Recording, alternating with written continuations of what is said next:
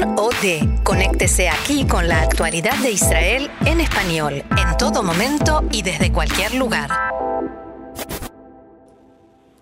Hola, les saluda Maya Siminovich aquí en Canreca, la Radio Nacional de Israel en español. Hoy tenemos el gusto de saludar a Vanessa Bindermeister, que es una profesora de español, aunque viene de un contexto muy diferente, abogacía, criminología. Nació en Argentina y lleva en Israel cuánto tiempo? 23, 24 años. ¿Quién cuenta? ¿Cómo estás? Encantada, Maya. Igualmente, Vanessa. Cuéntanos, ¿cómo empezó esto de enseñar español? ¿Es israelíes solo o es a otras personas también? Eh, en principio es a israelíes, aunque sí también en el pasado eh, tuve bastantes alumnos de, Europa que les enseñaba a través del Skype, pero la enseñanza para mí se centra en el eh, alumno israelí. Ahora, como empecé, bueno, el comienzo fue un poco por necesidad y búsqueda de hacer algo aquí en Israel que eh, sea adecuado a mis capacidades en el momento en cuanto hice alía y obviamente que en ese momento, a pesar de que venía con un título de abogada, eh, mi mayor capacidad aquí en Israel o lo que podía sobresalir era mi español y bueno, así comencé de a poquito con clases de alumnos particulares, después trabajando en escuelas y de a poquito me fui abriendo paso en en, esta carrera de ser maestra de español. Y es una carrera súper, mega, hiper full time para ti, yo sé, porque eres de las personas más ocupadas que conozco. bueno, no para tanto. Pero bueno, es una, la verdad que eh, de la forma de que eh, lo acomodo, me permite ser eh, madre 100%, que para mí también era muy importante. Puede parecer que estoy muy ocupada, pero también tengo eh, la mayoría de los momentos que hay que estar con, eh, con los niños, puedo estar con ellos también. Así que sí, es cierto, al fin y al cabo me, me ocupa todo el día, hasta la noche también, pero es eh, una elección y en el medio está también un poco combinado, no un poco, bastante combinado con, con la educación y, el crecimiento de, de mis hijos y la atención hacia ellos. ¿Que hablan español? Eh, hablan español, el mayor habla bastante bien español y la menor conoce muchas palabras, entiende bastante bien y me imagino que a medida que vaya creciendo también va a hablarlo, como casi todos los hijos de eh, nuestra familia aquí en Israel. Eh, nosotros somos una familia mixta donde el padre no es eh, hispanoparlante eh, y el idioma de la casa es el hebreo y bueno, al principio se complicaba un poco cambiar de idiomas y así surgió que al final el idioma con el que me comuniqué con los niños, eh, a mi pesar, porque me hubiera gustado que sea el español, fue el hebreo, pero a medida que pasa el tiempo y los niños van creciendo, van hablando mucho más español y la casa es una casa culturalmente latina, hispana, sin duda. Desde la comida hasta el ah. fútbol, ah latino. No ibas a tolerar niños que no hablan español, ¿no? perdón, no te entendí. Digo, no ibas a tolerar niños que no hablas en español, como tantas familias que... y eh, hay veces hay cosas que hay que eh, renunciar, tampoco por obligación. Eh, obviamente que para mí es muy importante y, y sí me, me gusta y me gustaría que lo hablen muy bien. Pero tengo el caso, por ejemplo, de mi sobrina que creció aquí, que los padres, eh, los dos latinos no le hablaron a ella en español y sin embargo en algún lugar estaba y ella por las telenovelas un día, creo que a los 13 años, 14 años, de repente nos dimos cuenta que hablaba español y hoy habla español casi a la perfección. Eso te iba a preguntar, ¿eh? los, los israelíes y las telenovelas y el resultado que tantos saben español. No sé si saben de verdad bien o solo para arreglarse en un viaje. Em, ¿qué, qué, se detecta ahí? Ok, muy buena pregunta. Eh, primero de todo, eh, el boom de la telenovela y el, el israelí em, que se relaciona con el español a través de la novela no es tan eh, amplio ahora como era en el pasado. Si bien hay todavía, eh, no es tan amplio como era hace 15 o 20 años. eh, ahora vienen por otros motivos a estudiar, pero es muy interesante el tema o la pregunta si el que eh, sabe de las novelas sabe realmente español. hay muchas chicas y más que nada chicas eh, son de, de, género femenino, podríamos decir. Hablan bien español, no excelente, hablan con muchos errores pero creo que una gran mayoría lo que sabe decir es palabras y unir palabras más que tener una conversación eh, o construir frases correctas, estructuras correctas en español. Cosa que eh, con el español que tienen podrían arreglarse, pero hablan sin conjugación de verbos y, sin, sin una estructura correcta del idioma.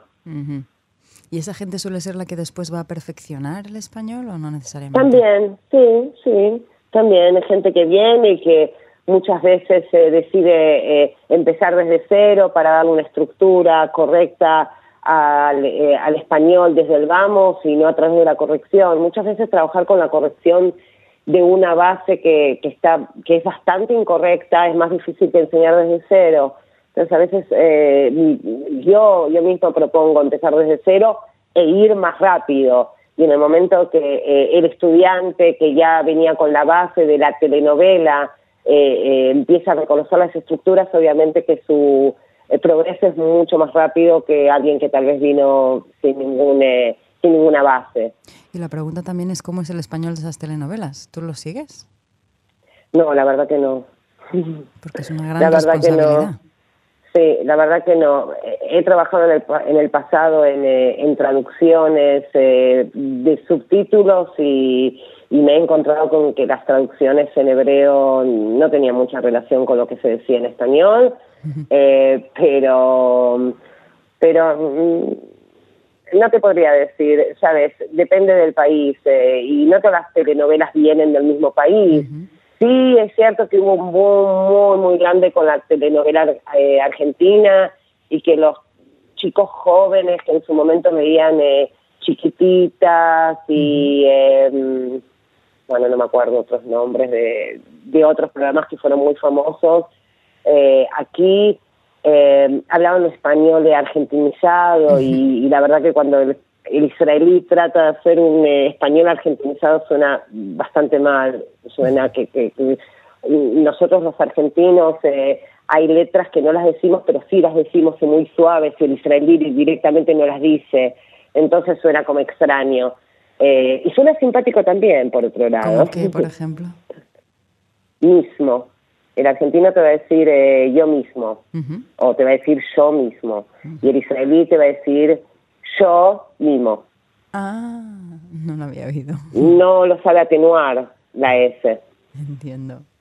Y una vez entrevisté hace no tanto tiempo a un profesor de ladino, eh, Eliezer Papo, muy simpático y muy gracioso, que habla una lengua que ya no se habla, es súper estudiada, pero está bastante muerta. Y decía que la única manera en que él ve que se puede resucitar es haciendo una telenovela en ladino. Y creo que tiene razón. Puede ser. Me volvería a traer. Eh, creo que ahora mm, Netflix eh, acaparó mucho y ahora hay muchas series y el mismo adolescente que antes eh, veía esas novelas ahora ve muchas series un poco más profundas mm. y, y, no sé cuánto hay hoy del público de, la telenovela. Hoy la telenovela pasa por otros países y por otros continentes, creo que más que el el latino, me parece que él se metiendo en un campo que realmente no, no sé muy bien, sino por lo que escucho y por lo que veo. Pero me parece que hoy eh, la superproducción latina que había antes eh, no, está, no estaría existiendo tanto. Y sí, hoy vemos eh, superproducciones de Turquía, de China, de Japón, que, que parece que tienen buen producto dentro de lo que es el campo de la de la telenovela.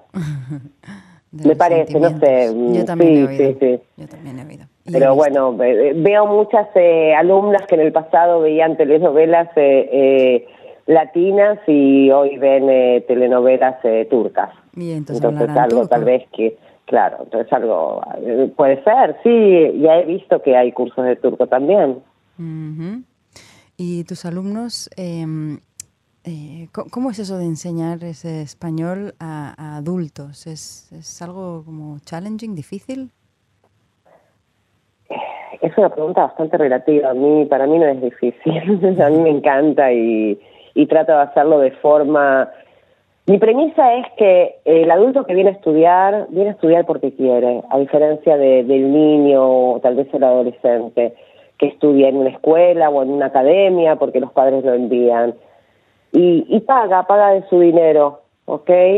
Eh, y creo que eh, cuando el alumno viene por su propia voluntad y hay algo que, que le interesa, si uno lo sirve de una manera eh, con, con, un acceso fácil hacia él, de una manera fácil todos los conceptos y de todas las formas, eh, no me parece que sea difícil. No, ahí está el arte, pero ¿cómo haces? ¿Cada alumno tiene un interés particular y, adaptas la clase al alumno o al contrario? Eh, yo tengo cursos eh, preparados que son módulos hechos y voy por esos módulos y con cuadernillos ya preparados. Está muy, muy estructurada mi forma de enseñar hoy. Obviamente que cada alumno, más que nada en los niveles bajos, en los niveles altos sí, es, eh, no, utilizo tanto módulos, sino eh, al, al, lo que enfocado a lo que al, alumno le, interesa más que nada. Pero en cuanto a los niveles iniciales es, eh, es muy, muy estructurado, yo sé lo que tengo que hacer y por ese lugar vamos. Incluso también, para aclararte, también enseño grupos, ¿ok? Entonces vamos con, con un grupo el mismo material, entonces ahí no podría, sabes, eh, eh, enfocar en la clase a cada uno de los alumnos, sino que hay algo un poco más eh, general para todos. Y más que nada, la enseñanza de un idioma y hoy, en, en el mundo de hoy, la enseñanza de un idioma, lo principal es contextualizarla. Si uno pone el idioma en el contexto adecuado, no, no, no se puede enseñar palabras de memoria, porque las palabras se las lleva el viento, también de la memoria. Entonces, pero si uno enseña el idioma en contextualizado con una actividad eh, que, que al alumno le sea funcional, es decir, que sea casi real, si al alumno en la primera o la segunda clase te pones o lo pones a presentarse con otro alumno, esa situación eh, que estamos em, tal vez eh, forzando es real, porque este alumno eh, A no conoce al alumno B y realmente lo quiere conocer. Entonces ahí lo contextualizas, el, idioma tiene una función que en este caso sería presentarse, ¿ok? y, y entonces es mucho más natural y hay muchas más posibilidades que el alumno lo recuerde. Ahora, si esta primera conversación de presentación la hacemos diez veces, pero con técnicas y formas diferentes, es como yo le digo a los alumnos, mi objetivo es que cuando eh, ustedes lleguen a casa, si yo los llamo a las dos de la mañana y le pregunto, ¿quién eres tú? Tú respondes, yo soy Abby, sin pensarlo. Y así ocurre en general, por lo menos en las primeras preguntas y en y en esta primera presentación ¿sí? de, del alumno eh, con sus datos personales. ¿Y sabes decir una cifra de alumnos que has tenido desde que empezaste, que hace 20 y tantos años? Cantidad. ¿Y cantidad y también lo que he tenido es cantidad, cantidad de maestros que he capacitado. Ah.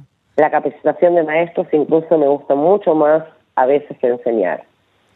¿Qué son maestros de habla hispana de por sí? Eh, personas de habla hispana que, que los capacito para ser maestros de español. Para que continúen el legado. Para que continúen el legado, exactamente, en, en Israel y también en el exterior. Ahora estoy haciendo mucho menos eso, pero en el pasado lo hacía mucho. Y porque el español es la segunda lengua más hablada en el mundo, ¿no? Exacto. Y hay gente que no, todo el mundo está enamorado del español, así me parece a mí. El español hoy es necesario enamorado, no, no enamorado, el español hoy pasa a ser necesario. sé que en Estados Unidos, en, eh, muchos estados, dentro de, las, eh, em, de los requisitos para ciertos cargos públicos es eh, ser, eh, hablar español, mm. ser hispanohablante. Eh, para policía, enfermero, médicos, asistente social, hay muchas, muchas profesiones en las cuales piden que la persona domine el español. ¿Cómo nos gusta? sí, a nosotros nos sirve. Económicamente, pero también en el corazón. De verdad. Eh, Vanessa, Y bueno, y aparte hay que agregar el tema de la música. El ah, tema de la música es muy importante. Cuenta, cuenta. Y sí, eh, la gran mayoría de aquí de, israelíes son enamorados de la música latina. Desde los más grandes, Julio Iglesias, hasta el día de hoy, con un montón de bandas que sinceramente te puedo decir que no conozco y que ellos me hacen conocer a mí. Ah, sí, yo soy un poco más de la camada, exacto. Sí, sí, un montón de, bandas y bueno, está Maluma, que eso sí lo conozco, está gente de zona, hay muchas eh, bandas nuevas, obviamente que Enrique Iglesias y Shakira y los alumnos cuando vienen aquí a Israel, ahora está por venir Jennifer López, estoy haciendo un poco de publicidad, pero no recibo nada de dinero para esto, simplemente eh, porque vienen bastante aquí y a los israelíes les encanta. Y también el baile, la salsa, ahora la salsa bajó un poco, es mucho más la zumba, eh, pero también siguen. Y cantar es eh, una magnífica manera de aprender, ¿no? También, sí, sí, sí sin ninguna duda, sin ninguna duda. Pues muchísimas gracias por todo esto, Vanessa. De nada, Maya. Continuaremos hablando en español. Como siempre. Muchos saludos. Un abrazo. Hasta luego. Y aquí seguimos en Canreca.